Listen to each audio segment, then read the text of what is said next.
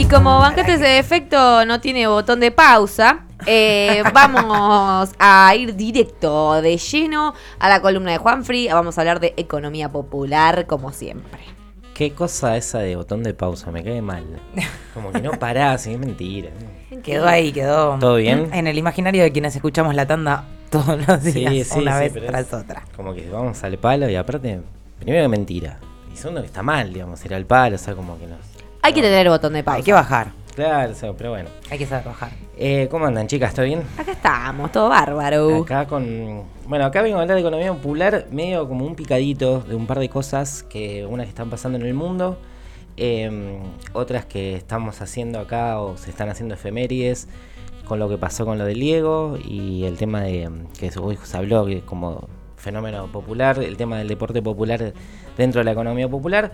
Y eh, también un espacio que queremos mostrar, que es un espacio de las compañías de igualdad de vida, ahora por el tema de la marcha del orgullo, para hacer también un, poco mención a, esas situaciones. Pero para empezar, en este picadito voy a hacer un quien dijo, porque me gustó cómo lo tituló y me sorprendió un poco, así que ahí tiro una, una pequeña pista que me sorprendió.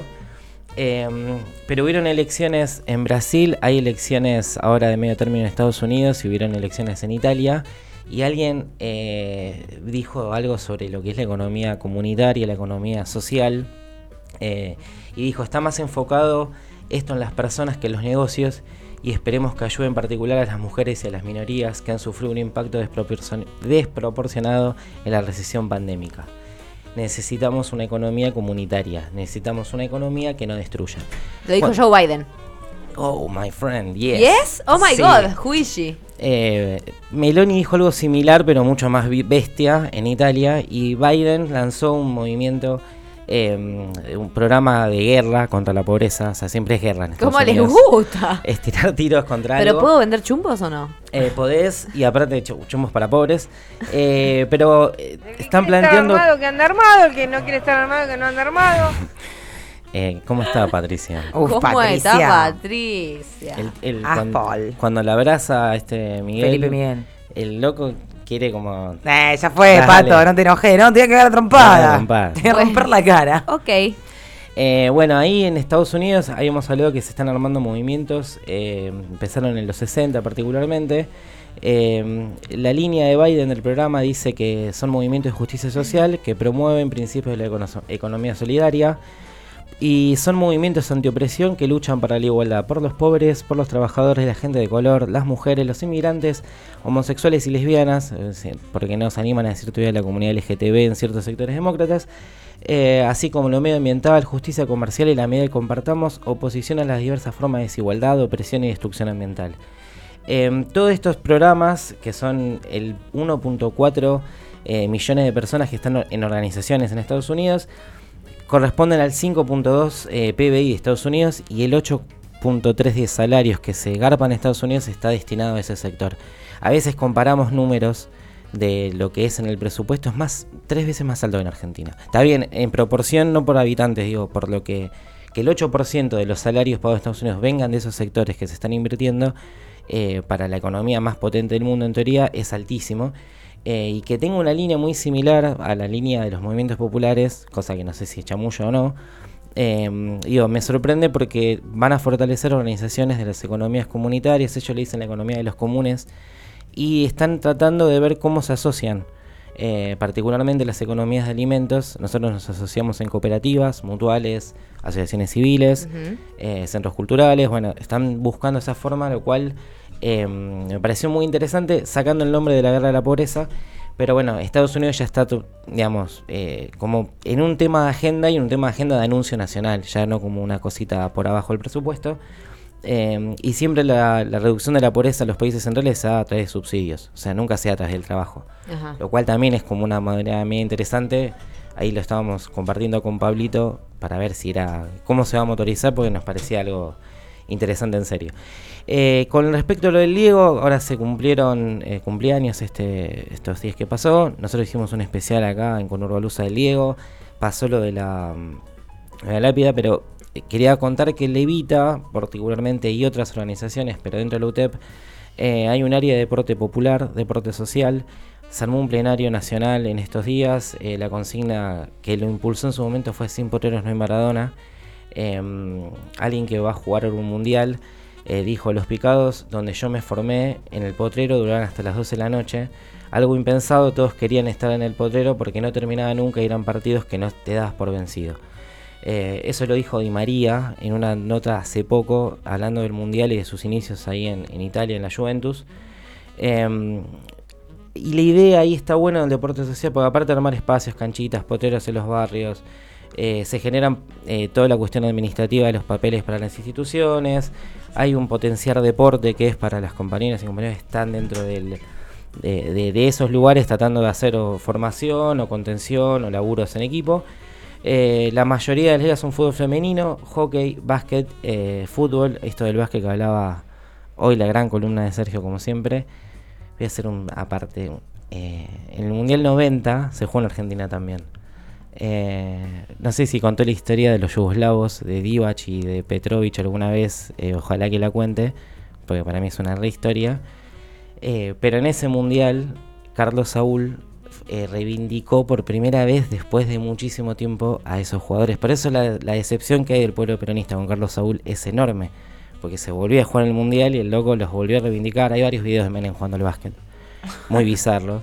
Pero bueno, ese, de ese mundial, digamos, cuando lo escuché dije, qué loco.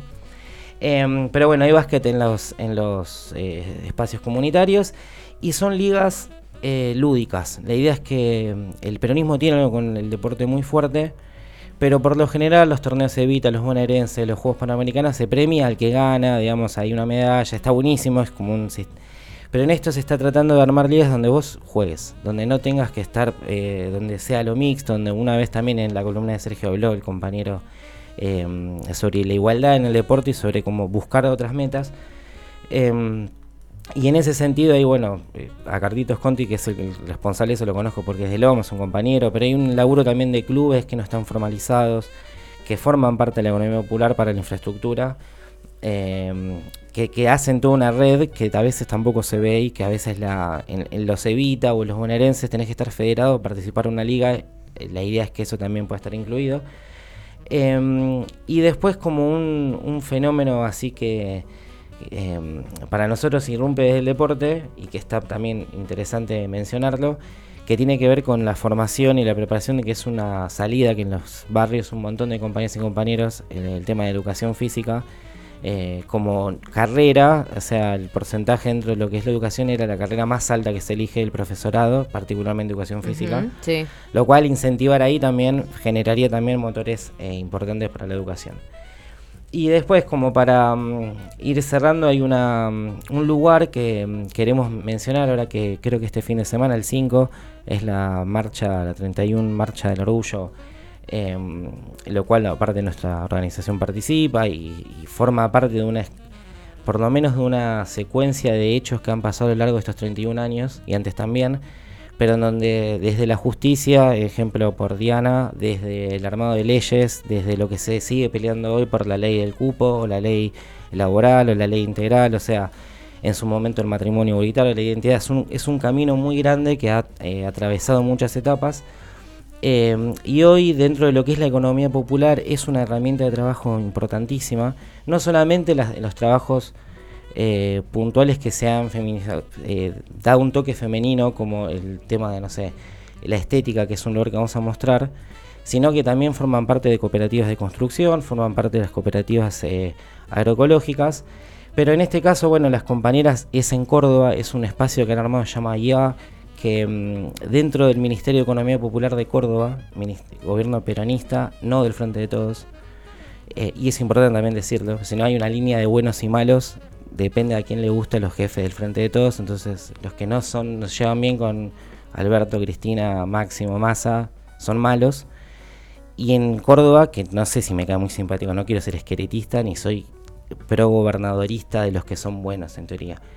Pero no contamos nunca que hay economía popular y hay una inversión que llega donde la cooperativa de las compañeras la manejan, donde la cooperativa que forma parte del, del Frente de Igualdad eh, no querían que le den como esos cursos de estéticas que, te vienen como un programa dado, algo, sino que quería que el lugar dentro de- forme parte de lo que es la unidad productiva del barrio y armaron un lugar que para mí está increíble y que otras compañeras de Levita están tratando de ver de armar una red digital para poder hacer formaciones en conjunto y que esos lugares sea como una red de compañeras de Levita eh, que está dentro del Frente de Igualdad. No sé si Roche tenemos o, o Sergio estamos ahí, pero bueno, eh, hay como una- un videito que muestra la inauguración de hace unos días. Ahí está. Wow. estamos entrando al local. Hermoso. Belleza.